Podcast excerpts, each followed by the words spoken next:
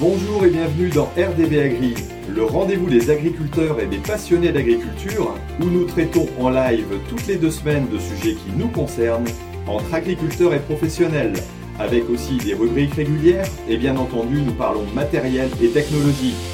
Une émission présentée par Thierry Agriculteur d'aujourd'hui, parce que l'agriculture mérite d'être expliquée.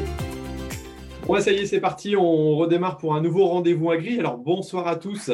Euh, bah, désolé de ne pas vous avoir fait les deux derniers épisodes, mais bah, mon organisation était compliquée. Euh, la première fois, j'entrais de, de, Guyane après une semaine de formation et euh, bah, c'était vraiment trop, trop tard. Je rentrais le lundi dans la journée. Pour le soir, c'était compliqué. Et puis, la fois dernière, il y a 15 jours, et ben, je me suis retrouvé tout simplement dans les travaux et pas être certain de pouvoir l'organiser comme il fallait. Donc voilà, j'ai plutôt laissé tomber.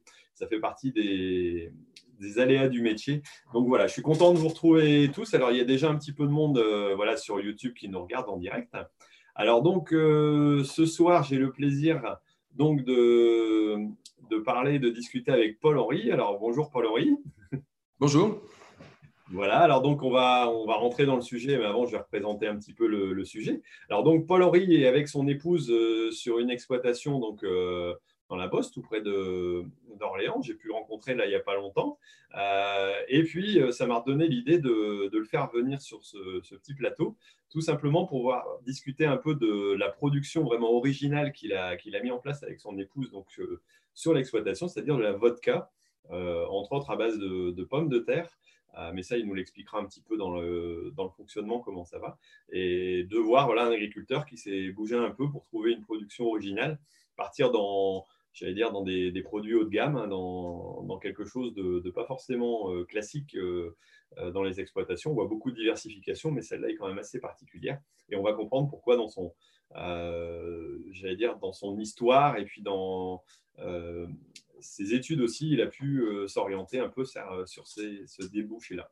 Donc voilà, je vous rappelle que vous êtes sur le rendez-vous Agri, donc, qui est diffusé à la fois sur YouTube en direct, mais aussi en podcast euh, en différé. Hein, c'est certainement le but euh, de la chose. Donc ça, vous pouvez nous retrouver sur iTunes, Spotify euh, voilà, et tous les autres en tapant RDV Agri. Alors, je voulais remercier aussi bah, tout simplement mes partenaires qui me donnent un coup de main pour tous les autres. Ah, j'ai le son qui passe derrière, c'est peut-être. voilà, c'est pas grave, ça va passer. Donc, les partenaires que j'ai, donc Agrizone, entre autres avec Olivier qui me donne un coup de main, voilà, tout, ce qui est aspect logistique, euh, ensuite, on a Ternet bah, sur lequel on va voir tout simplement les, articles buzz de, euh, de, la semaine. Et puis, on aura toujours avec Isagri euh, la partie tech avec la petite, le site internet qui, qui, va nous intéresser. Et là, je vais tout simplement démarrer en vous montrant aussi bah, tout simplement à quoi on est, parce que j'ai eu la question il n'y a pas longtemps, à quoi on est donc le crowdfunding pour mon projet Raconte-moi l'agriculture. Donc voilà, on est arrivé à 13 967 euros. Euh, il ne nous reste plus que 4 jours, donc ceux, qui veulent participer, n'hésitez pas. 161 euh, contributeurs, donc c'est vraiment génial euh, de, participer. Je pense qu'on arrive presque au, bout, mais on peut le dépasser, il n'y a pas de souci. Donc si vous n'avez pas encore fait votre, partie de financement et vous voulez participer à ce projet, n'hésitez pas. Il y, a, toute l'explication qui est donnée en expliquant l'histoire. Voilà, vous savez que c'est pour essayer de euh, de raconter l'agriculture voilà, aux gens qui ne la connaissent pas pour euh, limiter, si on peut, l'agrimashing.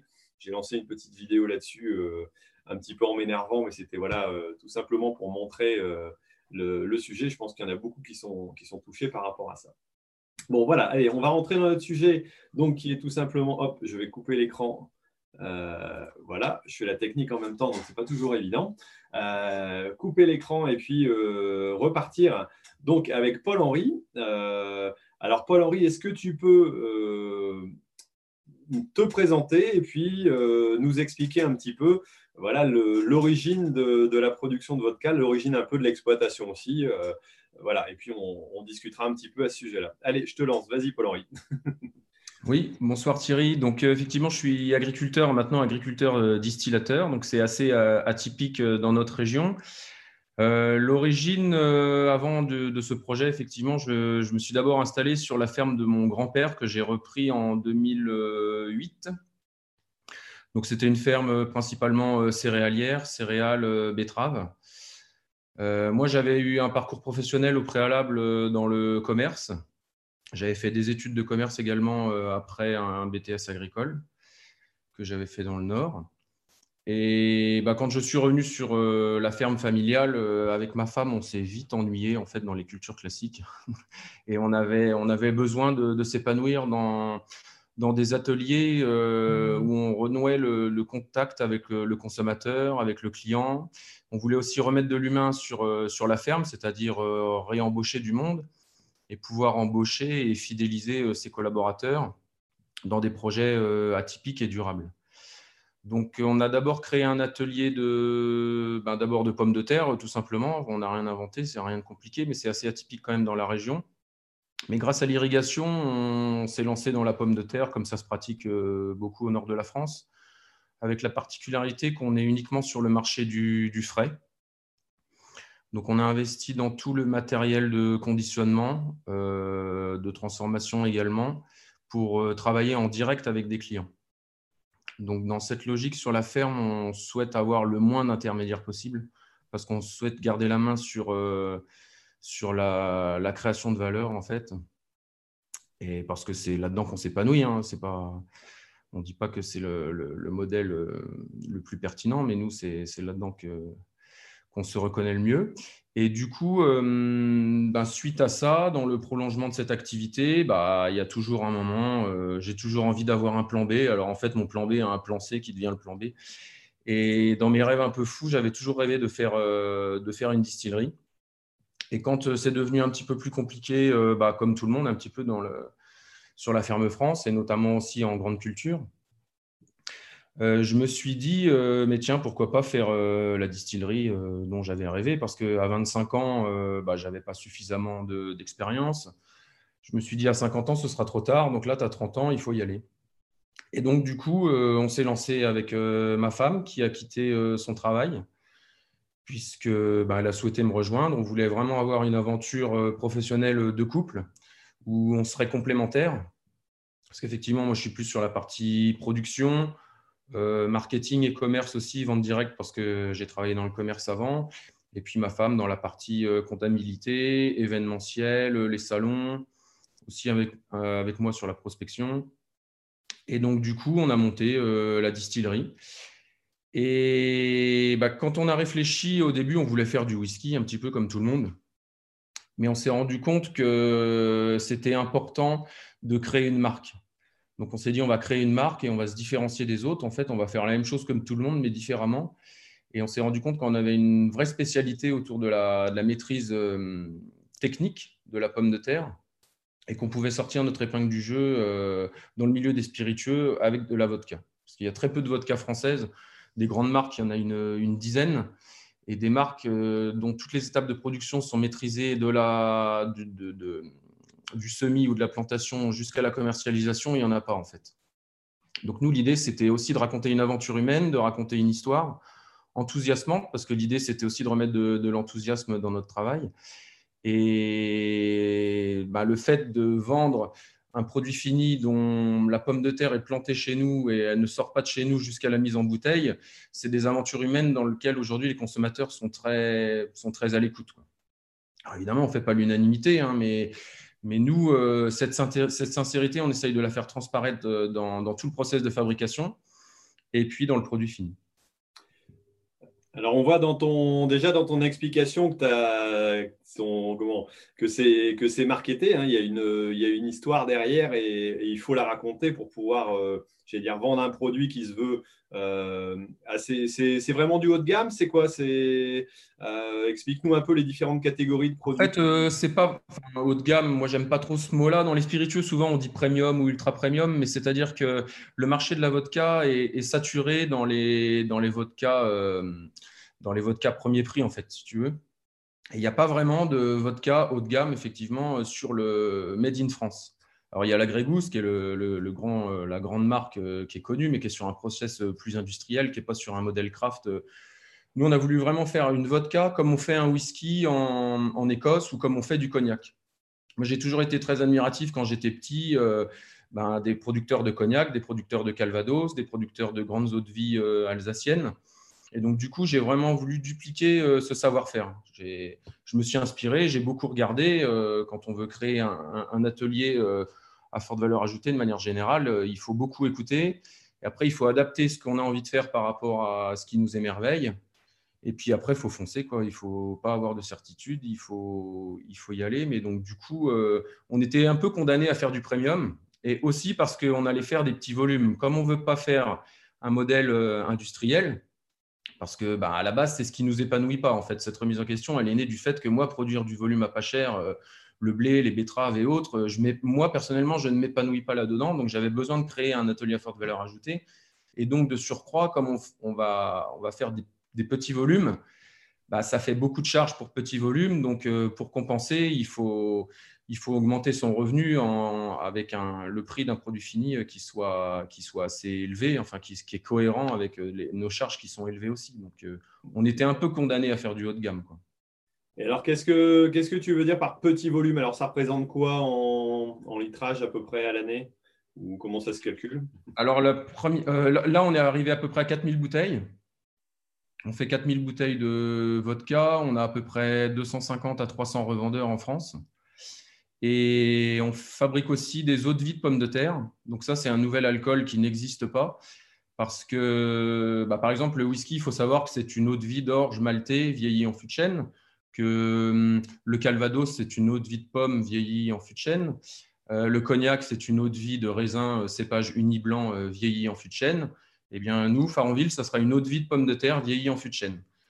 Comme euh, le Bourbon est une eau de vie de maïs vieilli en fût de chêne. Donc, en fait, je ne sais pas pourquoi ça n'a jamais été fait. Alors, peut-être que si on cherche au fin fond de la Pologne, ça doit exister. Mais il y en a qui ont dû le faire. Mais nous, on duplique le savoir-faire des Américains autour du Bourbon pour faire, euh, pour faire des eaux de vie vieillies en fût de chêne, mais à base d'amidon de pommes de terre.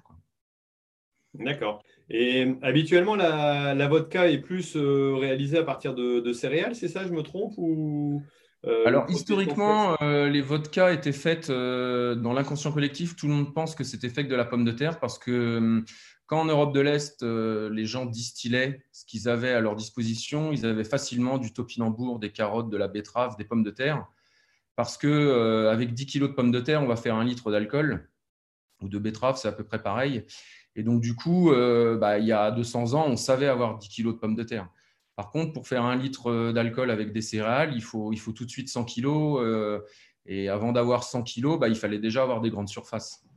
Donc, tous les petits paysans de l'Europe de l'Est bah, n'avaient pas à leur disposition des céréales et ils se servaient très peu des céréales pour fabriquer de l'alcool. Ils s'en servaient plutôt pour faire de la farine et, du pain, tout logiquement.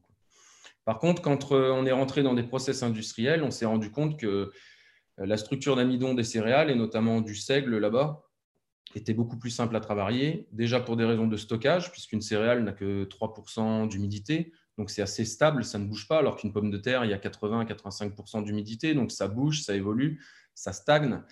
Donc euh, ben, si ça évolue d'un point de vue organoleptique, on est sur quelque chose d'un point de vue commercial qui ne peut, pas être, euh, être lissé, alors que sur une céréale, c'est beaucoup plus simple. Et bah, quand il a fallu euh, bah, faire des grandes, grandes quantités, la première grande marque qui était Smirnov, qui est une marque américaine, ils sont partis sur le blé. Puis ensuite, les Russes sont partis sur le triticale, sur le seigle. Et il reste l'école polonaise qui, elle, met plutôt en avant le goût. Et nous, on s'est positionné justement sur, sur le modèle plutôt polonais. D'accord, d'accord. Alors, bah, tiens, est-ce que tu peux nous expliquer un peu le, process de fabrication? Comment, voilà, comment, comment ça se passe, les différentes étapes euh, qu'on peut avoir pour cette, euh, cette production-là? Alors oui, euh, alors au préalable, il faut d'abord bah, cultiver les pommes de terre comme n'importe quel producteur de pommes de terre. Mais il faut savoir que pour ceux qui n'en font pas cultiver la pomme de terre, il y a déjà une vraie expertise parce que c'est plus compliqué qu'une céréale dès la, densité, la profondeur, le choix de la parcelle. Euh, je ne dis pas que ça se rapproche du raisin, mais souvent, quand je compare avec le milieu des spiritueux, quand je raconte comment je cultive une pomme de terre, il s'aperçoit que c'est très, très technique. Mm. Parce que ben, il faut faire attention à, plein de paramètres, aux températures du sol aussi. Il euh, faut accompagner euh, d'un point de vue sanitaire aussi la plante jusqu'à la fin de son cycle. Il faut faire attention au choc. Il faut gérer des calibres donc ça, euh, bah, c'est comme la culture de pomme de terre classique. moi, je les récolte, je les rentre dans un grand, un grand frigo en fait, de conditionnement. Quelle, variété tu utilises? Il y a des variétés spécifiques? Oui. Alors, nous, on a arrêté notre choix sur trois variétés. On a la Challenger, la Gata et l'Alliance.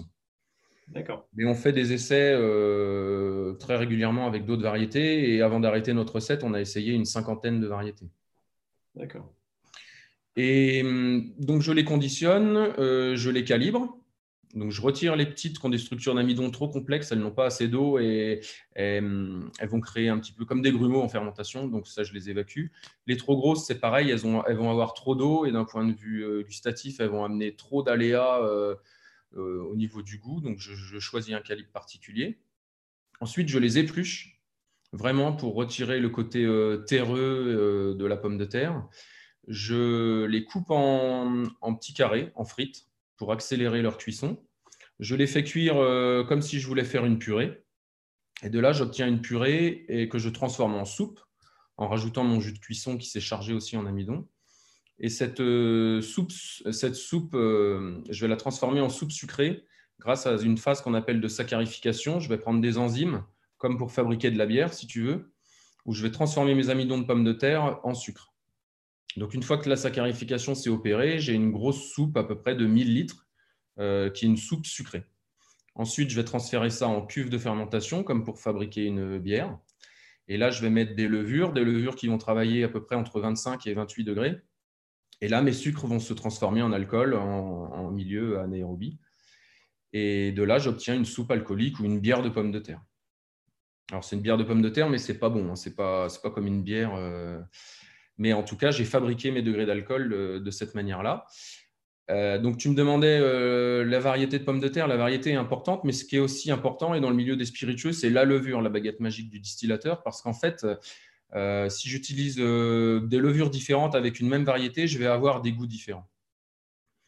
Donc, euh, ben, de l'agata avec une levure, de l'agata avec une autre levure, je vais avoir un goût différent. En Challenger, c'est pareil. Donc, ce n'est pas que la variété qui est importante. La variété, elle, est surtout importante, pour la stabilité au niveau du goût et puis la, complexité de ces structures d'amidon, la manière dont sont imbriqués les glucoses les uns avec les autres. Et donc, une fois que j'ai cette soupe alcoolique, je vais la distiller. Donc, je transfère ça dans notre alambic et on fait chauffer. Et le principe de la distillation, c'est que ben, on va récupérer toutes les vapeurs entre 55 degrés et 100 euh, degrés à peu près.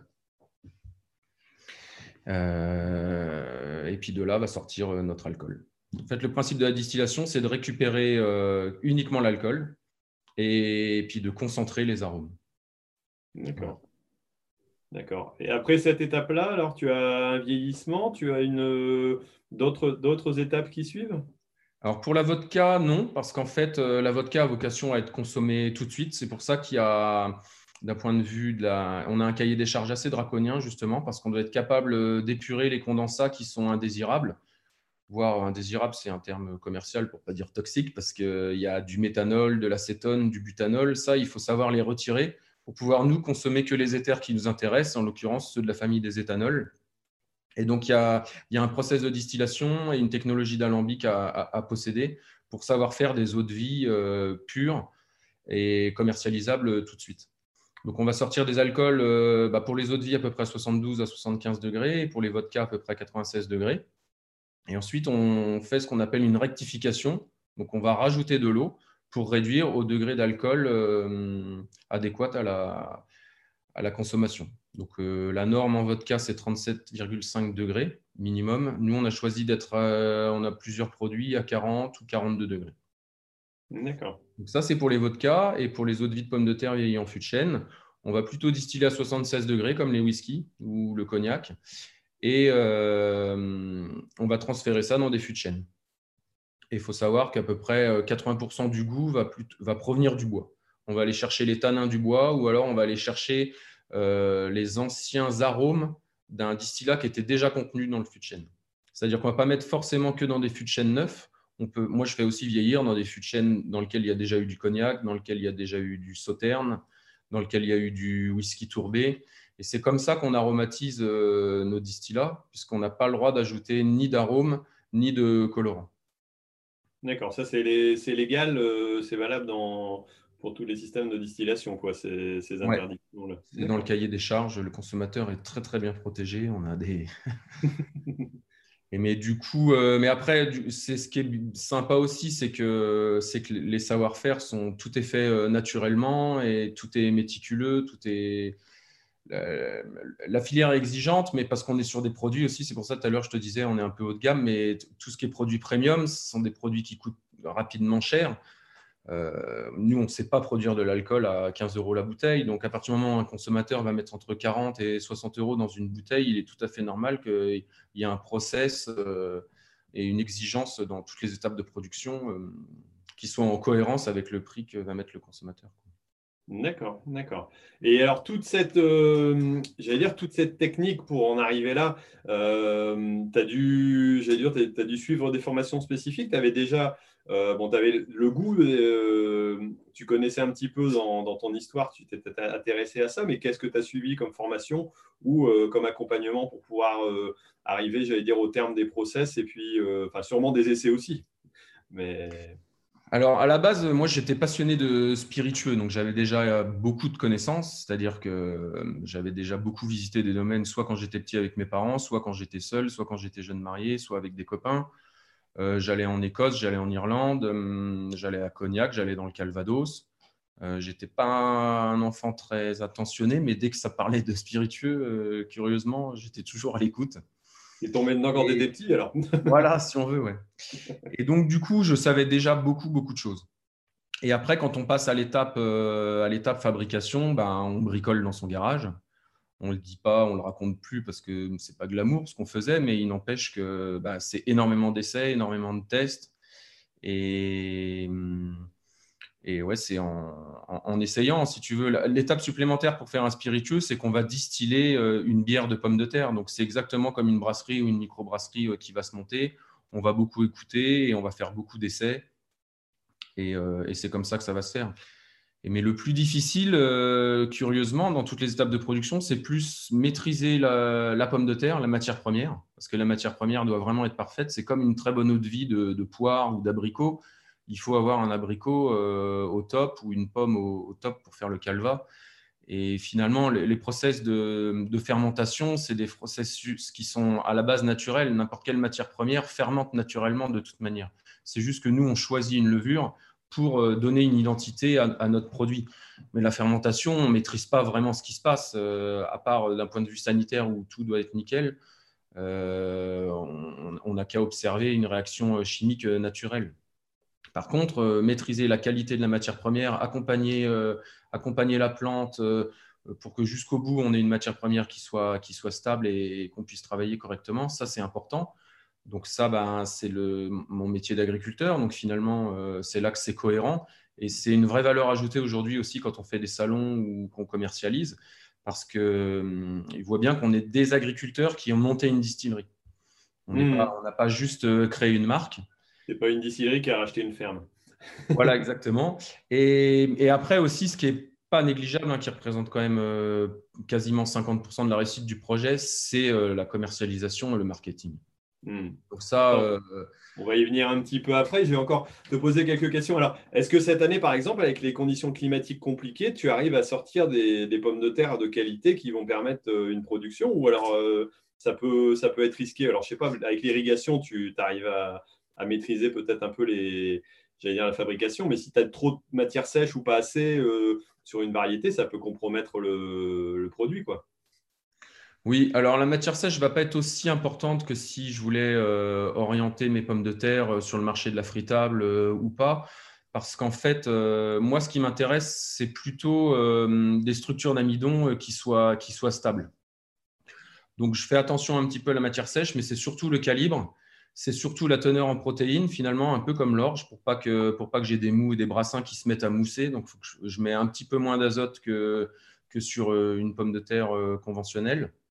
Et effectivement, je maîtrise l'irrigation pour, euh, pour, euh, bah, pour alimenter euh, la plante et puis gérer le taux de matière sèche.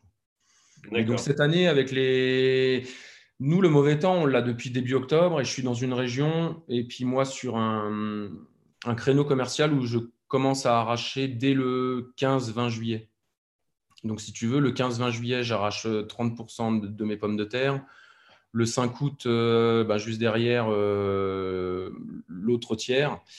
Et puis, mes derniers arrachages, c'est le 25 août. Le ah 1er septembre, j'ai des terrains qui sont prêts pour se mettre du blé si je veux. D'accord, sauf que tu sèmes plus tard. je sème plus tard, voilà. ok, ok, donc euh, d'accord, ça, a priori, ça ne cause pas forcément de, de soucis euh, techniques. Alors après, justement, tu parlais de, euh, pour reparler un peu de, de l'histoire, combien de temps il a fallu entre la reprise de l'exploitation, elle date de quand, tu m'avais dit 2008. 2008, ok. Euh, début du projet ou germe, euh, germe du projet dans ta tête et puis arriver à la première vente, enfin vente de la première euh, cuvée, j'allais dire, combien il a fallu de temps là Entre le moment où j'ai eu l'idée et je me suis dit je veux passer à, la, grande échelle, il s'est passé 5 ans. D'accord. 5 ans parce que bah, déjà, il y a, ouais, techniquement, c'est très compliqué. c'est complexe, pardon. Et euh, puis, il y, a, des investissements spécifiques à faire. Et, et on n'est pas dans une région de production euh, d'alcool de manière générale et encore moins de spiritueux. Donc, du coup, il faut, aller voir, il faut observer, il faut faire les bons choix de matériaux. Euh, Je n'ai pas de vendeur d'alambic là à Orléans. Donc, du coup, il faut prendre son bâton de pèlerin, il faut aller voir les autres. Et il faut savoir que dans les spiritueux, on est quand même dans le, au niveau création de valeur ajoutée dans ce qui se fait de mieux dans la ferme France. Donc, du coup, ce n'est pas, pas un domaine où il y a beaucoup de partage. D'accord. celui qui a un modèle, euh, il ne va pas me donner un cahier euh, photocopié en me disant Tiens, euh, tu veux gagner de l'argent avec de l'alcool? Bah, tiens, voilà, bonne chance. Donc, il faut un peu se débrouiller tout seul. D'accord. Tu n'as pas eu. le, ouais, le partage n'est pas évident. C'est pas, j'allais dire, comme des productions, dire, non concurrentielles. Euh, où là, euh, les agriculteurs ont quand même tendance à bien échanger. Euh, là, en l'occurrence, c'est un peu plus délicat pour, pour avoir les infos. Ouais, parce que c'est très segmenté. En fait, si tu veux, dans le Calva, ils vont tous échanger, puis ils sont tous producteurs depuis deux, trois, depuis deux ou 300 ans, et ils sont peu nombreux. Dans les autres villes alsaciennes, bah, ils sont tous en Alsace, donc ils se connaissent tous, ils vont échanger. Bah, dans le cognac, c'est pareil, c'est un tout, tout petit milieu. Alors après, il y a plein de nouveaux producteurs qui se lancent dans le whisky et ils commencent à être très nombreux parce que je crois qu'il y a la 88e qui vient d'ouvrir. Donc du coup, euh, bah, il va y avoir du monde là d'ici 3-4 ans. Et bah, non, euh, il n'y a pas grand monde qui partage. Donc euh, moi, quand j'arrive, je dis que je suis Orléans, bonjour, je voudrais faire de la vodka. Ils se disent, tiens, il sait qui lui, qu'est-ce qu'il fait, qu'est-ce qui. Non, ça, c'est pas évident, il faut beaucoup compter sur soi-même. Mais tu es un ovni un peu dans cette, euh, dans cette activité-là, quelque part. Quoi. Ouais, ouais. Ils ont dit le petit bosseron, il ne veut plus faire de céréales, ça y est, il va commencer à faire de, de l'alcool. Qu'est-ce qui vient nous embêter avec ces, trucs-là Oui, parce qu'il faut savoir que chez un caviste, euh, nous aujourd'hui, on s'est installé sur des vodkas premium et on met le, le, goût en avant. Le goût est notre signature. On est sur des vodkas de dégustation. Et c'est vrai que quelqu'un qui veut faire un cadeau euh, à, je sais pas moi, à son gendre ou à un cousin, euh, pendant qu'il achète une bouteille de vodka, eh ben, il n'achète pas une bouteille de, calva ou de cognac. Donc, euh, les alcools sont quand même un peu en concurrence. Quoi. Mmh, mmh. Ouais, Et en alcool blanc, il faut savoir qu'un caviste va vendre une bouteille par mois. Un petit caviste dans, un, dans une petite ville, il va vendre 12 bouteilles d'alcool blanc. Hein. C'est-à-dire une de tequila, deux de rhum et puis et 8 de, vodka. Hmm, d'accord. Mais la vodka, d'après ce que j'ai pu comprendre, c'est le produit au monde, l'alcool le, plus vendu, hein, c'est ça? Mais pas forcément chez nous. Quoi. non, c'est aux États-Unis, euh, ils en consomment énormément. La, la, marque Smirnoff. Et puis euh, la marque française, depuis 1999. D'accord. Une marque qui a réussi à s'exporter avec le drapeau bleu, blanc, rouge. Et donc, du coup, euh, oui, c'est l'alcool le plus consommé au monde. Et puis bah, après, évidemment, en Russie et dans tous les pays scandinaves.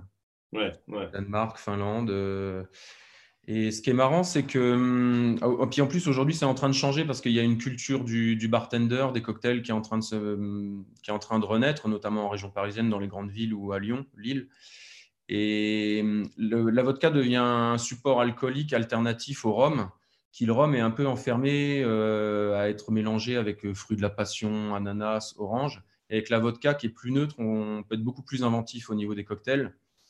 Et du coup, les bartenders s'expriment beaucoup avec euh, la vodka. Et mm, nous, on est arrivé au bon moment là pour ça. D'accord. On est rentré dans pas mal d'établissements haut de gamme en région parisienne où, où, notre vodka sert de support dans des cocktails, dans des, dans des beaux et bons cocktails qu'on ne sait pas refaire chez nous. D'accord, d'accord. Donc, tu as, l'occasion de pouvoir déguster parfois euh, tes produits, euh, j'allais dire, aménagés par euh, des, grands, j'allais dire, des personnes qui, savent faire les mélanges et de proposer des cocktails intéressants. Ouais, souvent. Ça t'est arrivé de, goûter ça, quoi. Oui, souvent. Bon, je, le rappelle à, déguster avec modération. Hein. Forcément. alors, on parlait un peu de marketing. voilà, quelque part euh, quand on fait un produit comme ça, bon, la production, c'est une chose, mais tu l'as dit, tu as, vous avez créé une marque, vous avez créé un, euh, produit, et c'est là où, c'est délicat. Et rappelle-moi un peu, on en a parlé tout à l'heure un petit peu, dans ton, voilà, dans, ton cursus, tu as une, formation euh, marketing à l'origine, hein, c'est ça? Tout au moins oui, enfin, à l'origine, l'origine, j'ai fait un lycée agricole de toute manière. Oui, un BTS Axe à Genet comme moi. non, TV, TV, TV. Ah, c'était d'accord. Vous êtes de la génétique des plantes. D'accord. J'avais ressorti mes cours de biologie pour euh, analyser la structure moléculaire de la pomme de terre, tu vois, comme quoi des fois ça sert. On n'écoute pas forcément tout, mais. ah ouais, on s'en sert une fois dans la vie quand même. Ouais, 20 ans, 20 ans après, on rouvre ses cahiers.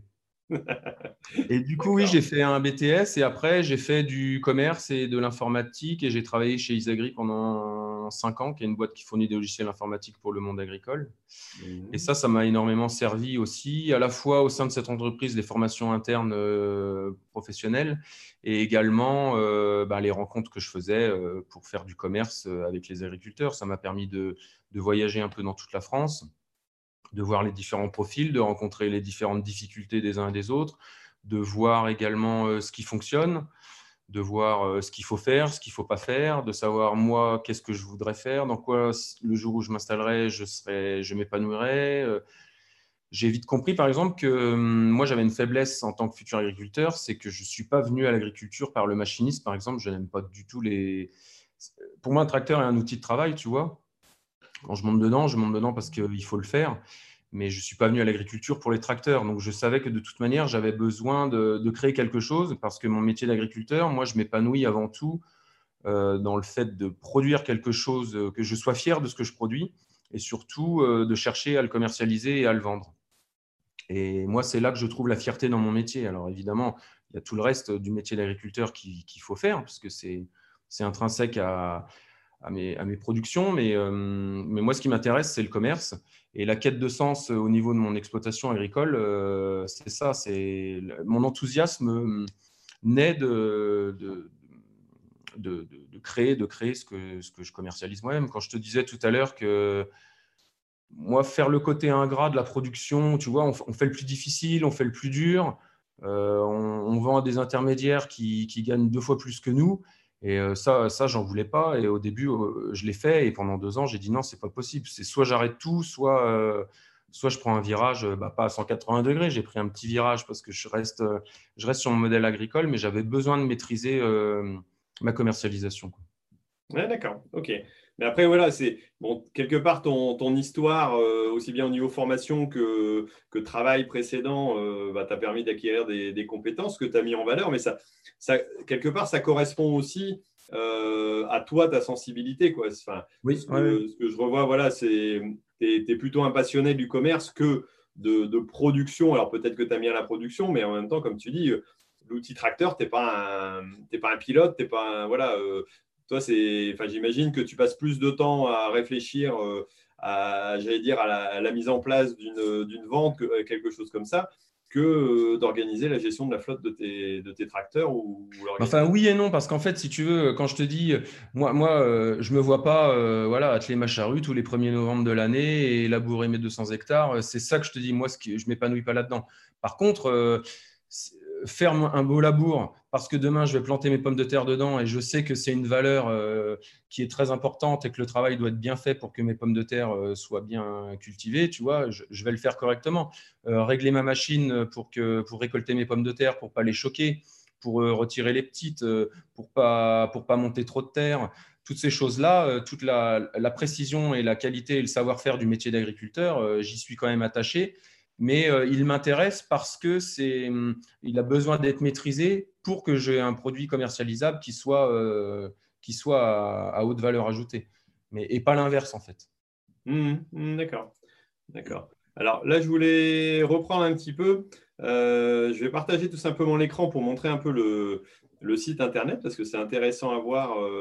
Voilà l'aspect marketing. Alors en plus, voilà, on, on, voit ton épouse Pauline qui est là aussi, qui n'a pas pu être présente ce soir parce qu'elle elle est sur l'extérieur quelque part, déjà, déjà quand tu regardes la, première image, la photo, tu vois qu'il y, y a, un travail de, d'image. Quelque part, vous représentez aussi euh, euh, la marque à vous deux et, vous voulez la rendre humaine. C'est un peu ce que tu, tu disais tout à l'heure. Il, y a, il y a quelque chose là-dessus qui fait que ben, tu te dis il faut, euh, il faut représenter aussi sa marque. Vous n'avez pas hésité à vous mettre en avant en même temps que le, nom du domaine. Quoi. Et, tous, ces, choix-là, tu les fais j'allais dire seul, enfin, vous les faites à deux, ou alors euh, vous faites aider aussi éventuellement accompagner pour, euh, euh, j'allais dire, tout ce qui est aspect marketing en fait, on en a fait beaucoup seul et c'est lié, voilà, à mon étude en école de commerce, on a quand même appris l'importance du, marketing, du commerce. Quand j'étais chez Isagri, on a appris l'importance de savoir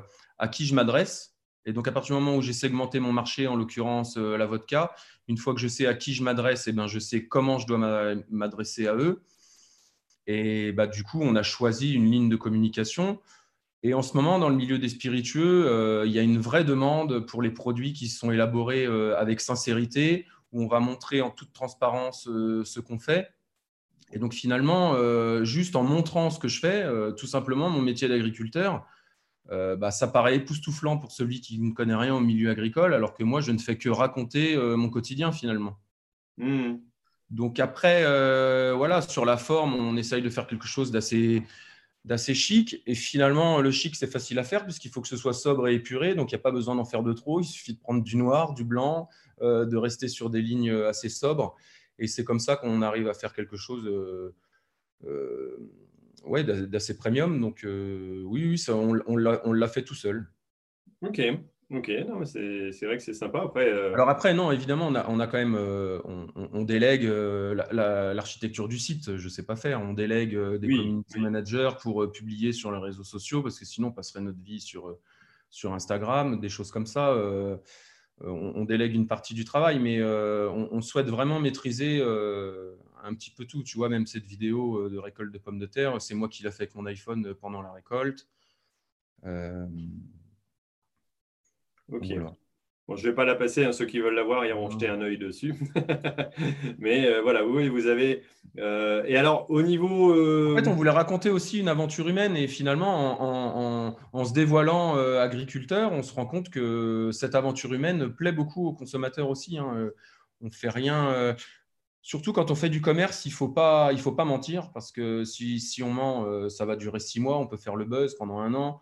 Mais si on veut faire quelque chose de durable, il faut être euh, sincère. Donc, euh, en mettant en avant nos savoir-faire avec sincérité, parce qu'il y a eu une sorte de marketing de l'authenticité, tu vois, des pubs qui surfent sur l'authentique.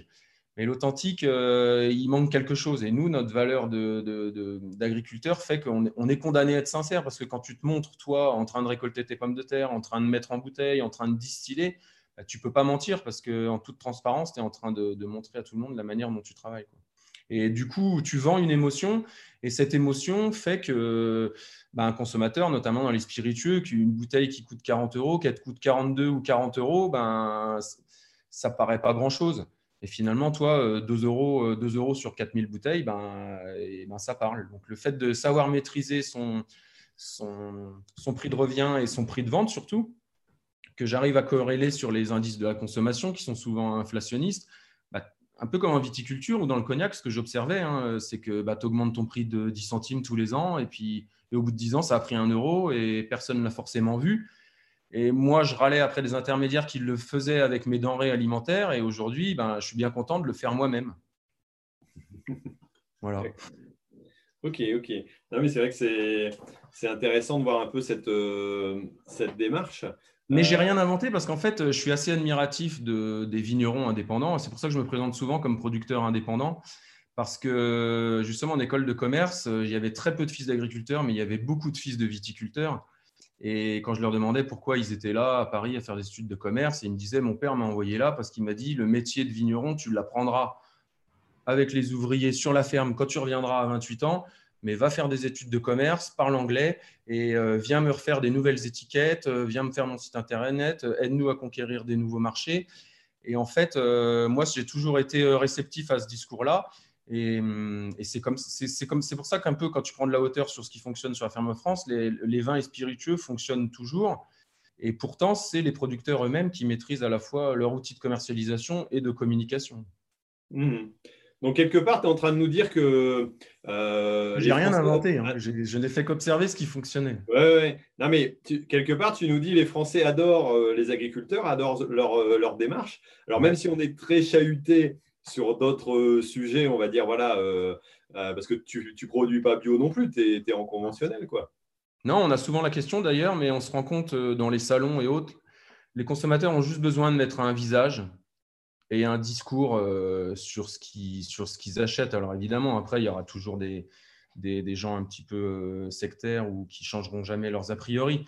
Mais moi, je pense que 75% des gens qui arrivent en te disant mais pourquoi votre vodka n'est pas bio, rien que de leur raconter ce qu'on fait, comment on le fait, eh ben, ils achètent quand même une bouteille. Et, mmh.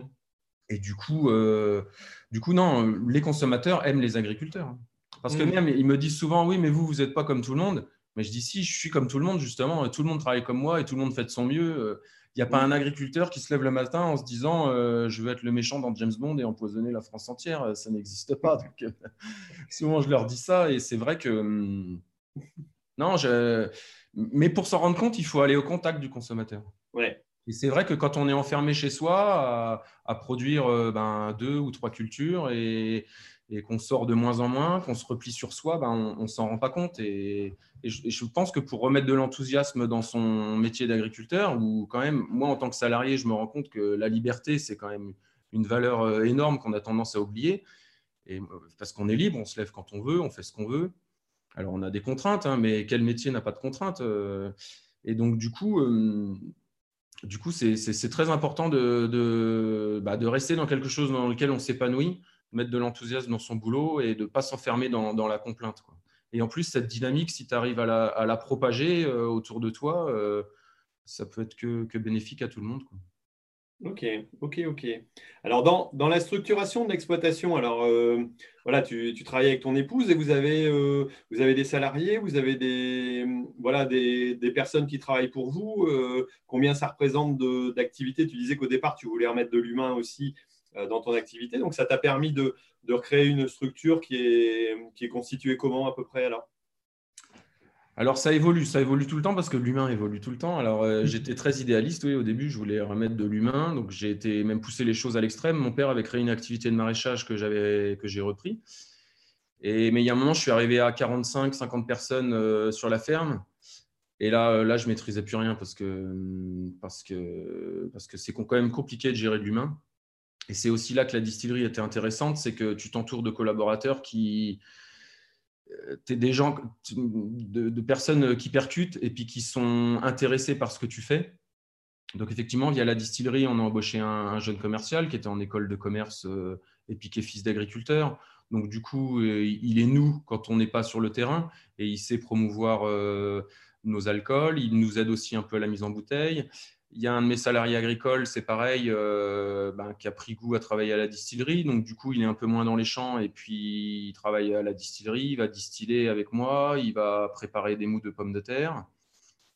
Et après, j'ai un autre salarié aussi euh, agricole euh, pour faire le reste. Donc, on a aussi créé un modèle économique qui nous permet d'avoir un, puis deux, puis trois, puis trois collaborateurs. Alors que quand on est arrivé sur la ferme de mon grand-père, bah, il n'y avait pas de salariés. J'étais tout seul. Je faisais tout tout seul.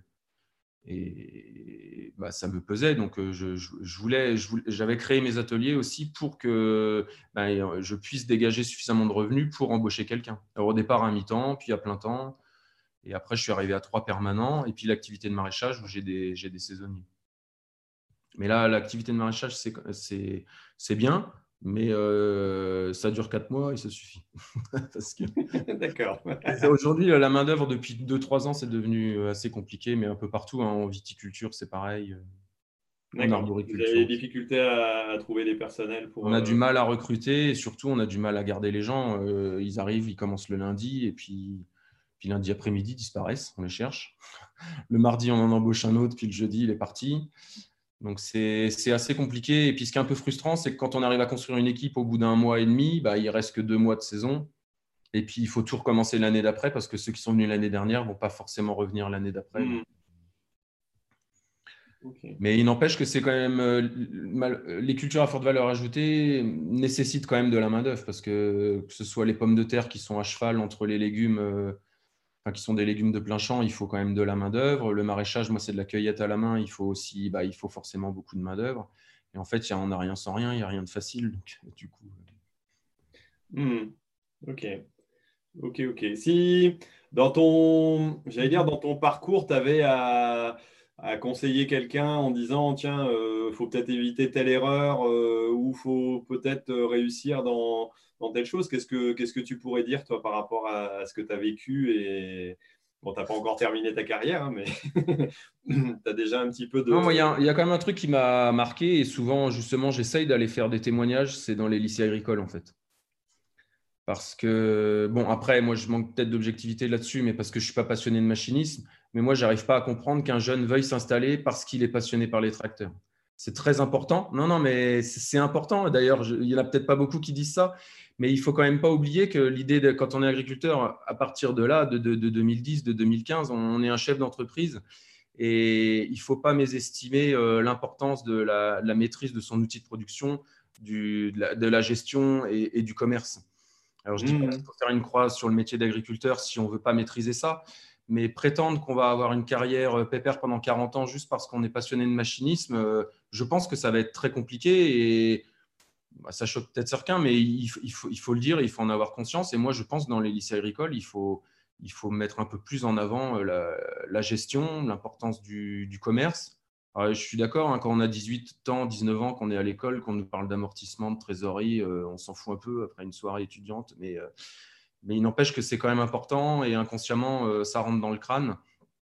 Et enfin, moi, si j'ai un conseil à donner, c'est ça. Tu vois, même quand je faisais que des céréales, je suis tout de suite rentré dans un club de marché à terme, parce que pour moi, ça coulait de source. J'avais besoin de maîtriser ma commercialisation, ma couverture de, prix de revient, et je suis tout de suite rentré dans un club de marché à terme, et ça m'a marqué qu'on on était cinq dans le groupe.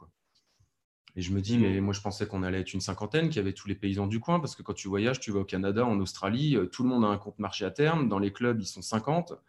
Et ça, j'ai jamais trop compris pourquoi euh, en France et notamment en grande culture, euh, ça prend pas de trop. On, on, subit, on subit, et puis, puis ouais, après on bougonne, mais on est quand même un peu responsable de, ce qu'on fait sur, sur, notre entreprise, tu vois.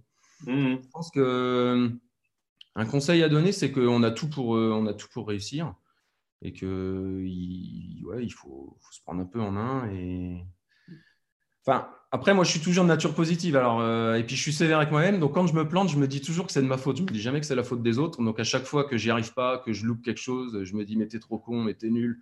Mais comment t'as pu te louper? Parce que je regarde celui qui y arrive. J'ai une vision très anglo-saxonne des choses là-dessus. Donc, je m'inspire de ce qui marche et je me dis jamais, tiens, j'y arrive pas, bah, c'est de la faute à l'autre, bah, c'est de la faute, à, c'est la faute au nuage, c'est la faute à Macron, c'est la faute à Sarkozy ou, ou c'est la faute euh, aux céréaliers. Ou... Je, ne suis pas comme ça. Donc, euh, du coup, je pense que c'est important de s'intéresser à, la, vision d'entreprise de nos fermes euh, pour l'avenir. Mmh. Non, mais c'est un moyen de se remettre en cause aussi, puis de dire voilà, euh, euh, c'est pas uniquement l'extérieur. De toute façon, si on n'en veut qu'à l'extérieur, à un moment donné, on se trompe parce qu'on se bat contre un ennemi qui qu'on ne peut pas maîtriser. Alors que soit on peut faire évoluer, j'allais dire, son exploitation, on peut faire évoluer ses pratiques, ses techniques. le marché extérieur, à un moment donné, le cours mondial, on a beau faire ce qu'on veut, si, ça dégringole, euh, on a oui, c'est vrai. ce que je partageais avec toi aussi, euh, on en a parlé un peu en off euh, tout à l'heure, c'est de dire l'importance aussi pour, pour des jeunes de pouvoir voir à l'extérieur. Toi, tu as eu l'occasion de, de, voir à l'extérieur un peu ce qui se passait. Moi, c'est un peu ce que j'essaye de faire aussi quelque part à travers les vidéos, les visites que je fais, même le rendez-vous à gris. c'est de partager des expériences et de découvrir, voilà, de sortir de l'agriculture de papa comme on l'a connu euh, c'est vrai que moi, le BTS, c'est pareil, on a fait des, visites à l'époque et, c'est ce que j'ai beaucoup apprécié. autant la gestion, c'était utile et je pense que c'est important de savoir maîtriser ses comptes et de savoir calculer son prix de revient, ce qui est malheureusement pas le cas de tout le monde, mais aussi d'avoir une ouverture sur l'extérieur en disant, bah, tiens, il y en a d'autres qui ont fait des choses et dire, bah, on n'est peut-être pas enfermé dans son modèle. Euh, moi, l'exploitation, elle est passée du taurillon à une activité de centre équestre, et puis euh, euh, on est repassé sur, voilà, sur une autre. Et je pense qu'en une carrière, on aura, on, fera pas ce que peut-être moi, mon père a fait sur sa, carrière. il a évolué aussi dans ses productions, hein, on va dire.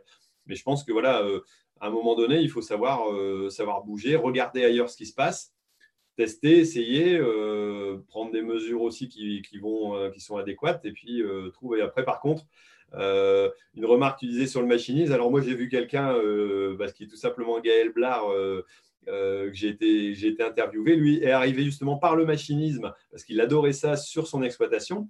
Et il s'est découvert une passion aussi sur la production derrière parce que bah, ça entraîne d'autres choses. Ça l'oblige à, à, gérer son exploitation, à gérer du personnel et puis à, voir autre chose. Et c'est vrai que ça, le, matériel attire beaucoup les jeunes et quelque part, Bon, c'est pas pas gênant en soi. Hein. Euh, souvent, les, mecs sont attirés par des bécanes, ça c'est c'est pas nouveau. Euh, l'avantage c'est qu'il y a du boulot dans ces métiers-là aussi, mais après c'est vrai qu'on peut aussi découvrir d'autres choses dans le métier qui sont hyper intéressantes. Et là c'est euh, j'allais dire c'est aussi la progression qu'on peut avoir chacun dans dans son évolution de dire de carrière quelque part quoi. Oui, tout à fait. Mmh. Non, mais voilà.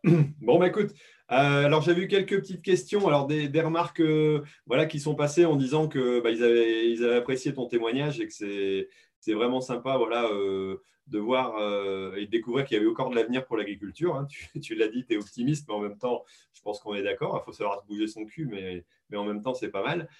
et puis après, j'avais une autre question. Est-ce que tu as des points de vente en Belgique? En Belgique, non, pas encore. On est en train d'avoir les, autorisations pour faire de l'export. Mais D'accord. Normalement, pour Noël, oui. Mais sinon, on a des revendeurs dans le nord de la France, euh, sur Lille, sur Armentières, Calais, on a. D'accord. Lance, t'as pas, alors tu m'as dit. Euh, je maîtrise. Bah, tu sais, on a à peu près, on a plus de 250 revendeurs, mais après, il faut les voir sur le site internet dans la rubrique revendeurs. D'accord. Mais non, dans le Pas-de-Calais, on a Arras, on a Montreuil-sur-Mer, on a le Touquet. Euh. Bon, si t'as pas, j'essaierai de voir avec euh, le caviche chez qui je vais s'il ne veut pas essayer. Ouais. C'est une occasion. Bon, ok. Euh, eh ben, écoute, on va passer sur la partie tout simplement magazine. Alors, souvent, on démarre par un petit peu le Tour de France des cultures. Alors, toi, quoi t'en es dans tes productions? Tu as réussi à semer, tu as encore un peu de blé à semer, c'est ça? Ouais, bah avant de venir, là, j'étais en train de semer du blé et j'espère finir demain soir, avant les nouvelles pluies de mercredi. D'accord. Nous, on a des cultures, on fait beaucoup de blé dur. Donc, de toute manière, des blés durs, on va jamais commencer ça avant le mm, mi-novembre. Donc, de toute manière, on n'est pas à la bourre, nous, par rapport à, par rapport à nos emblavements, parce que c'est blé dur, des blés améliorants, et puis des orges de printemps brassicoles, mais qu'on sème l'hiver. Donc, les gros des semis, nous, c'est 15 novembre, 15 décembre. Donc on est en plein dedans, sauf que les conditions ne euh, sont pas adéquates, quoi, comme, euh, comme chez tout le monde. Donc entre les gouttes, euh, bah, c'est pareil, au lieu de faire 8h, 20h, bah, on fait 5h, 2h du matin. Donc là, je me suis fait remplacer ce soir. Et puis, je vais reprendre le relais tôt demain matin. Ok. Et les pommes de terre, bah, c'est fini depuis très longtemps parce que c'est au mois d'août. Tu l'as expliqué tout à l'heure. Et voilà. Voilà, pas, alors pas mal d'eau aussi, vous, euh, peut-être moins que dans certaines régions parce Oui, oui, moins que dans certaines régions, mais euh, on a 150 mm de plus que d'habitude. Oui. Ouais, ouais. ouais. C'est conséquent, quoi. On a eu beaucoup d'eau, ouais. Ok, bah nous c'est pareil, ça a pas mal avancé. Alors ceux qui suivent sur la chaîne ont vu. Euh, là, je suis en train de semer mes derniers blés. C'est pareil, normalement, on doit finir demain. Il reste 10 hectares après les betteraves qui viennent d'être arrachées.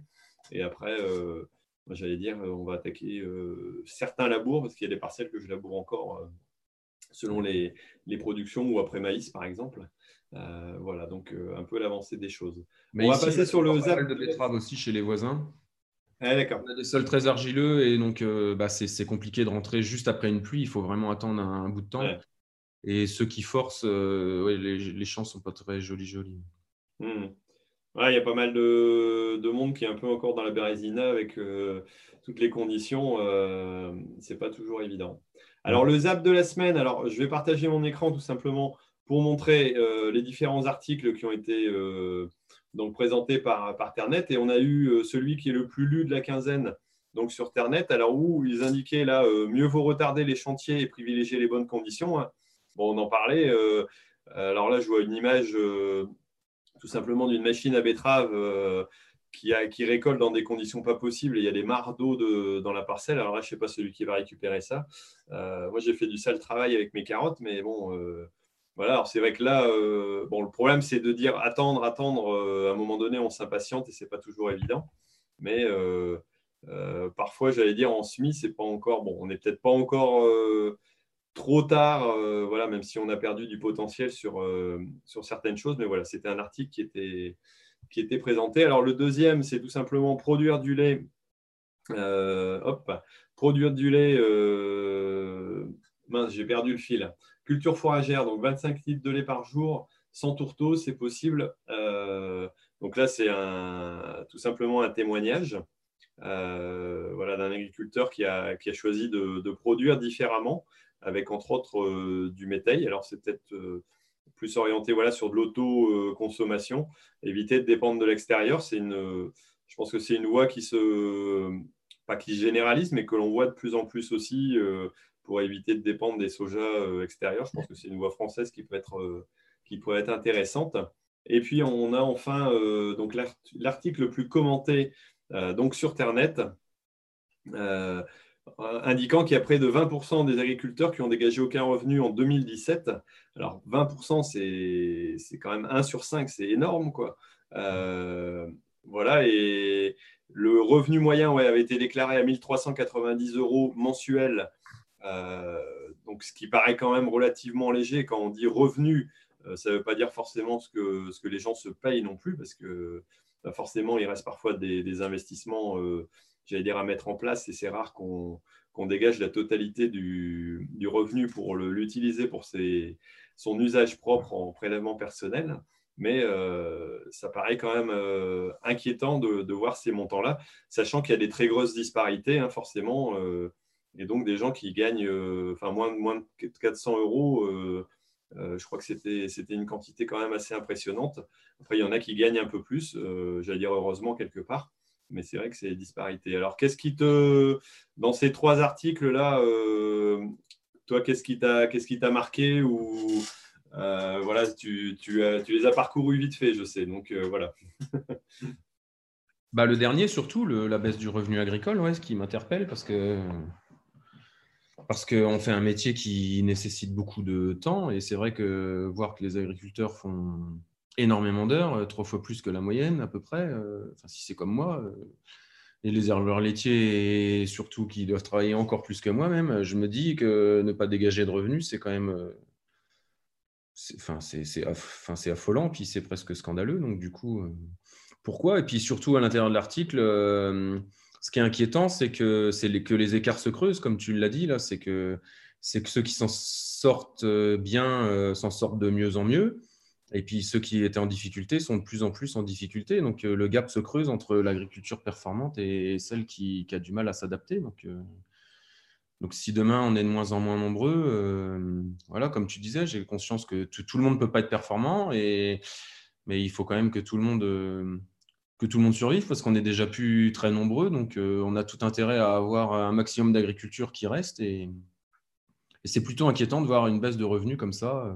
Mmh c'est vrai quand on, commence à toucher les... grandes cultures, donc euh, en plus. Mm. Quand on voit les promesses de la loi Egalim, euh, on se dit euh, la, répartition de revenus, bah, c'était pas tout à fait, c'est pas tout à fait ça. On a l'impression de rien avoir vu. Alors, il y a les manifestations qui se mettent en place, entre autres, voilà, avec les syndicats qui, qui, commencent à bouger, mais je pense que ça va être une grogne quand même qui va augmenter. c'est vrai que quand on, quand on voit ça, on se dit en plus avec une année compliquée comme cette année où euh, on est déjà en train d'empiéter sur le revenu de l'année prochaine, sur les résultats euh, économiques de l'année prochaine pour certains, parce qu'ils vont avoir dégradé plus ou moins leur sol, et puis implanter des cultures euh, dans des conditions plus, plus tardives, voire plus compliquées. Donc les résultats ne sont pas garantis. C'est vrai que ça, ça, va, ça risque d'être d'être un peu plus délicat. Quoi. Bah, puis des pays émergents qui sont de plus en plus productifs, quoi, quand on voit que la Russie passer de 40 mmh. millions à 80 millions de tonnes en trois ans. Mmh. On a cru que c'était exceptionnel et puis maintenant ils sont devenus, ils nous ont piqué une grosse partie des marchés et ça devient inquiétant pour que pour nous quoi. Donc. Bah, non mais c'est vrai que c'est c'est pas évident. Bon, allez, on va reprendre un peu la suite avec bah, tout simplement l'application de la semaine, alors qui s'appelle euh, Piloter sa ferme, alors qui est proposée par Isagri, euh, donc qui est mon partenaire. Euh, et quand on parlait de, gestion économique par rapport à ça, alors j'ai partagé mon écran aussi pour qu'on puisse voir le site. Je ne sais pas si tu connais cette, cette application là, Piloter sa ferme. Si, si, j'ai entendu parler, oui. Ok, bon, moi j'avais pu, pu essayer de faire un essai il y a, il y a quelques temps aussi. donc c'est euh, l'idée, c'est de pouvoir, en fonction de, certaines cultures, alors euh, euh, en général, on avait plutôt les cultures, les grandes cultures, hein, blé dur, on voit blé meunier, colza, plutôt céréales par exemple, d'arriver à sortir un petit peu les, grandes tendances pour la commercialisation et le, coût de production et savoir bah, définir un petit peu mieux sa réflexion. Et je pense que c'est intéressant globalement ce, système-là pour pouvoir justement réfléchir euh, à, son exploitation, à son, à son fonctionnement pour pouvoir euh, savoir les, les, prix de vente qui seront peut-être intéressants euh, d'appliquer. Voilà, de savoir comment on, va gérer un petit peu plus son exploitation. Alors, je ne sais pas si toi, tu utilises d'autres outils numériques ou, ou, des choses particulières qui t'aident dans, le suivi de l'exploitation, de, de, ton exploitation globalement? Euh, si, si, nous, on est, on est très connectés. bah, déjà, en tant qu'ancien de chez Isagri, si tu veux, je fais ma comptabilité moi-même. Donc, j'ai un logiciel de comptabilité qui est hum, lié à mes logiciels de gestion de parcelles que tout le monde a aujourd'hui, qui lui-même est lié avec les solutions euh, GPS euh, embarquées sur le matériel. Depuis qu'on a l'activité de distillerie, on a un gros logiciel de gestion commerciale qui gère aussi la partie, la partie douane euh, qui basculent les taxes douanes automatiquement sur leur serveur informatique. Pareil pour les logiciels de paye pour le personnel, où il y a des ponts informatiques qui s'opèrent maintenant avec des mises à jour automatiques pour faire les fiches de paye, les envois de, DSN avec la MSA, toutes ces choses-là. Donc, c'est des outils informatiques euh, qu'on utilise et dont on ne saurait plus faire, euh, plus faire sans, hein, de toute manière, aujourd'hui. Et après, si, si, on, a, on essaye d'avoir, de suivre les évolutions. Mm. Ok. Tu es un des plus gros clients de mon partenaire Isagri aussi, alors. ah, malgré moi, oui, c'est possible. ok. le principal, c'est que, ça, que ça soit utile pour le fonctionnement. Et c'est vrai que ça, si ça peut permettre de gagner du temps sur des, aspects administratifs qui sont un peu rébarbatifs aussi, euh, je pense que c'est l'utilité un peu de ces choses-là. Après, il ne faut pas que le, le coût dépasse euh, l'intérêt, j'allais dire, mais, mais c'est important de, de, pouvoir avoir des choses qui soient fonctionnelles. Et c'est vrai que là-dessus, je pense que ils sont pas trop mauvais. Quoi. Voilà. Et après, ben, au niveau technologique, on a les pluviomètres euh, connectés aussi, parce que dans les champs de pommes de terre, on, mm. pendant les récoltes, pendant, pour gérer l'irrigation, on a des tensiomètres. Euh, D'accord. Tout l'aspect météo, euh, voilà, aussi qui est, qui est hyper intéressant. Mm. Ok, ok. Bon. bah écoute, on arrive quasiment à la fin de, de notre, notre petite émission. Euh, alors, il nous reste le calendrier des manifestations à venir. Alors, euh, bah, tout simplement en manifestation, alors ça y est, j'ai paumé le truc, mais cette semaine, c'est le, c'est le Cival, donc à partir de demain et jusque jeudi, si je ne me trompe pas. Euh, et donc là, si je ne me trompe pas non plus, c'est, Montpellier. donc là, c'est plutôt la vigne qui va être concernée. alors, je ne sais pas, tu t'es déjà rendu sur des salons, j'imagine, viticoles par rapport à ton activité aussi. à Bordeaux, oui. D'accord. Ouais, pour tout ce qui est équipement euh, ben, de filtration, de cuverie. Après, on a un salon pas trop loin de chez nous qui est à Angers, euh, qui est le salon du maraîchage et, euh, pardon? Le Cival. Oui, c'est ça, qui fait maraîchage et aussi toute la partie viticole de la vallée de la Loire et puis de la Normandie. D'accord. Là, c'est vraiment un salon, je vais tous les ans et qui est très, très utile et très intéressant pour moi, pour voir aussi des fournisseurs pour les bouteilles, les bouchons, les étiquettes, les machines d'encapsuleuse. Mmh. Matériel spécifique de binage, de maraîchage, euh, la robotique qu'on voit de plus en plus. Et puis le petit matériel, les petits tracteurs qu'on a du mal à voir au CIMA parce qu'on voit que les gros. oui, c'est vrai que c'est vrai quelque part le Cival c'est toujours du petit matériel. Moi j'aime bien aussi euh, euh Je pense que je vais y retourner cette année parce que alors là c'est euh, du 14 au 16 janvier ouais, 2020. Voilà à Angers Expo. C'est vrai que c'est un moi c'est un salon que je trouve très très sympathique et très très convivial aussi.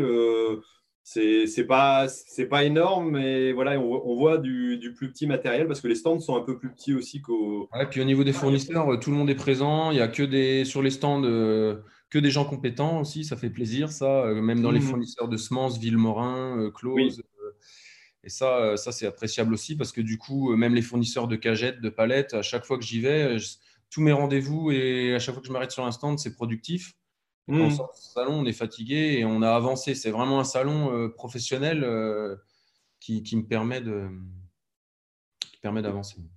C'est pas là où il y a la plus belle vitrine, mais c'est là où on rencontre le plus de professionnels pour bosser, ouais, c'est sûr. et voilà. Et après, sinon, toi, tu alors, en dehors de ça, je ne pense pas qu'il y ait trop d'autres salons là, les, prochains jours. Toi, tu, fais aussi de temps en temps des salons, euh, j'imagine, de, commerce. Euh, ça, doit être, ça doit faire partie de ton activité euh, régulièrement alors? Nous, on fait souvent des gros salons de, spiritueux. Donc, c'est souvent des salons nationaux. On a fait un gros à Paris au mois d'octobre. C'est tous les ans au mois d'octobre, le salon des spiritueux français. on en a fait un autre à Bordeaux qui a une équivalence où il y a un peu plus de gens du cognac qui sont présents et de l'armagnac aussi, notamment. Euh, on fait des salons comme ça. Et après, on essaye de jouer le jeu, surtout au niveau de la région centre aussi, de là où on est, euh, pour, euh, bah, au, niveau de nos deux villes principales qui sont Orléans et Chartres finalement.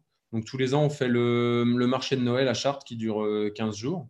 Donc là, on y sera encore cette année. Alors moi, j'y suis pas tous les jours, hein, mais on a un stand et j'essaye d'être là un jour sur deux. on a des animations dans des caves aussi pour Noël. Euh, là, Orléans, il y a une grosse animation euh, pendant une journée. Euh, c'est le samedi 7 décembre. Et surtout, on fait des visites de distillerie parce que ce que je n'ai pas évoqué, c'est que comme on a eu la chance d'avoir un, corps de ferme qui avait assez de cachets, on, a, on, a, fait beaucoup de travaux, on a tout retapé. Et quand je dis qu'on n'a rien inventé, on a voulu dupliquer le modèle du cognac et du calvados, on l'a fait jusqu'au bout, c'est-à-dire qu'on fait aussi les visites de distillerie, les visites du domaine, on explique tout du champ à la bouteille et du coup, on en fait régulièrement. Alors, ma femme crée des événements sur, euh, Facebook. Euh, ou alors c'est publié dans les journaux euh, locaux. Et puis sinon, on a, des demandes ben, sur, sur les réseaux sociaux. Et dès qu'un petit groupe est constitué, voilà, ça peut aller de 10 à 30. Donc là, on a une visite de distillerie le 8 décembre et une le 14 décembre et euh, bah, ça va être publié aussi. Il faut, faut s'abonner à notre chaîne, euh, c'est quoi non, le compte Facebook. Au compte Facebook. voilà, et ma, femme met un petit peu tous les événements et il euh, faut suivre l'aventure là-dessus ouais, sur Faronville. Ok, ok, ok. Ouais, donc on peut vous suivre, hein. sinon vous allez sur le site donc, qui est tout simplement faronville.com. et, dans l'actualité, il y a des liens, il y a les articles qu'on a. Voilà, et là, vous avez, les liens aussi vers, euh, vers les différents médias, donc euh, hmm. Facebook, Twitter, euh, tu as un compte Twitter aussi, et puis Instagram. Voilà, c'est ça. C'est ça. c'est surtout sur Instagram qu'on est présent pour les photos. on montre un petit peu le travail qu'on fait, c'est sur les, stories Instagram, voilà, ces, ces choses-là. Ok, ok. Donc au moins ceux qui veulent, vous suivre pourront trouver, trouver ça. Et puis, bah, de toute façon, je vais mettre les liens en dessous tout simplement de la vidéo pour pouvoir, euh, pour pouvoir aller, aller jeter un œil là-dessus pour ceux qui veulent découvrir. Euh, je pense que j'avais déjà mis le, le site, euh, si je ne me trompe pas, sur la page de présentation. Donc, normalement, vous devez pouvoir y aller. Je vérifie. bah non, je ne l'ai pas encore mis, donc je vais le mettre. voilà. Voilà, bah on arrive à la fin. Alors, moi, je rappelle pour ceux qui veulent participer, donc Raconte-moi l'agriculture, il reste jusqu'à vendredi soir minuit pour pouvoir euh, voilà, participer à ce, projet. Et c'est vrai qu'on a atteint bientôt les, les, 14 000 euros sur les 15 000 prévus. Alors, si on dépasse, tant mieux parce que bah, y aura une extension de budget, on pourra faire de la com. Hein. Tu sais que c'est important de faire la com, euh, Paul-Henri, c'est nécessaire et notre métier, je pense, en a besoin. Donc voilà, si vous voulez accompagner là-dessus, n'hésitez pas. Ah, puis surtout, il faut reprendre la main sur notre com nous-mêmes, mais comme beaucoup le font là, les jeunes, j'ai vu sur YouTube ou sur Twitter. Il ne faut pas laisser les autres raconter notre histoire à notre place parce que on est les mieux placés pour le faire. C'est assez important de le faire. Euh, alors, évident, c'est pas évident. Euh, pour la génération d'avant, mais pour tous les, pour tous les jeunes, il faut qu'ils s'emparent de, de, leur communication. Et... Mmh. Non, je pense que c'est important. C'est vrai qu'il faut, faut montrer qu'on fait les choses bien parce qu'on les fait bien en plus. Euh, Avec le sourire. Bon, bah, ok, bah, moi je vais couper tout simplement le, YouTube et puis nous on va rester un petit peu euh, entre nous discuter pour ceux qui seront aussi sur, euh, tout simplement sur, sur le podcast. C'est un peu la prime derrière. Donc je vais voilà, vous quitter. Donc merci en tout cas à tous ceux qui ont suivi sur YouTube. Merci pour vos, vos petits commentaires qui étaient bien sympas. voilà, merci à Augustin aussi d'avoir tout simplement modérer cette, euh, cette petite discussion pour qu'on évite de partir en travers, mais c'était relativement calme. Il n'y avait, pas, Alex aujourd'hui, hein, donc euh, voilà, c'est pour ça que c'était calme. Mais je pense que lui, on va pouvoir le retrouver. c'est vrai que j'ai oublié de le dire. Euh, on va pouvoir le retrouver avec les autres youtubeurs certainement pour un spécial juste au moment de Noël. on va essayer de se discuter un peu de, toutes nos meilleures vidéos de l'année et puis des projets de l'année prochaine. Donc ça, ce sera pour tout simplement dans, dans, dans quatre semaines, donc ce sera le 24. Et la prochaine, euh, le prochain rendez-vous à Gris, euh, il est donc tout simplement dans 15 jours. Et là, théoriquement, je reçois, je reçois, je ne sais plus. Bon, j'ai oublié. Enfin bref, euh, mais, mais c'est programmé, donc voilà. Et si vous voulez aussi TV, j'ai oublié de le dire. si vous voulez votre entrée gratuite, j'ai tout simplement un code promo qui s'appelle TAGRI19, TAGRI19 donc T-A-G-R-I 19, et vous avez tout simplement votre entrée gratuite euh, pour le site EVI pour ceux qui veulent y aller. Bon ben voilà, pour YouTube, on va couper, et puis nous, on va rester tout simplement euh, en ligne. Euh, hop, pour continuer à discuter puis dire un peu ce qu'on a débriefé. Merci d'avoir suivi RDV Agri, le rendez-vous des agriculteurs et des passionnés d'agriculture. Et rendez-vous dans deux semaines pour une nouvelle émission. Et d'ici là, ne l'oubliez pas, l'agriculture mérite d'être expliquée.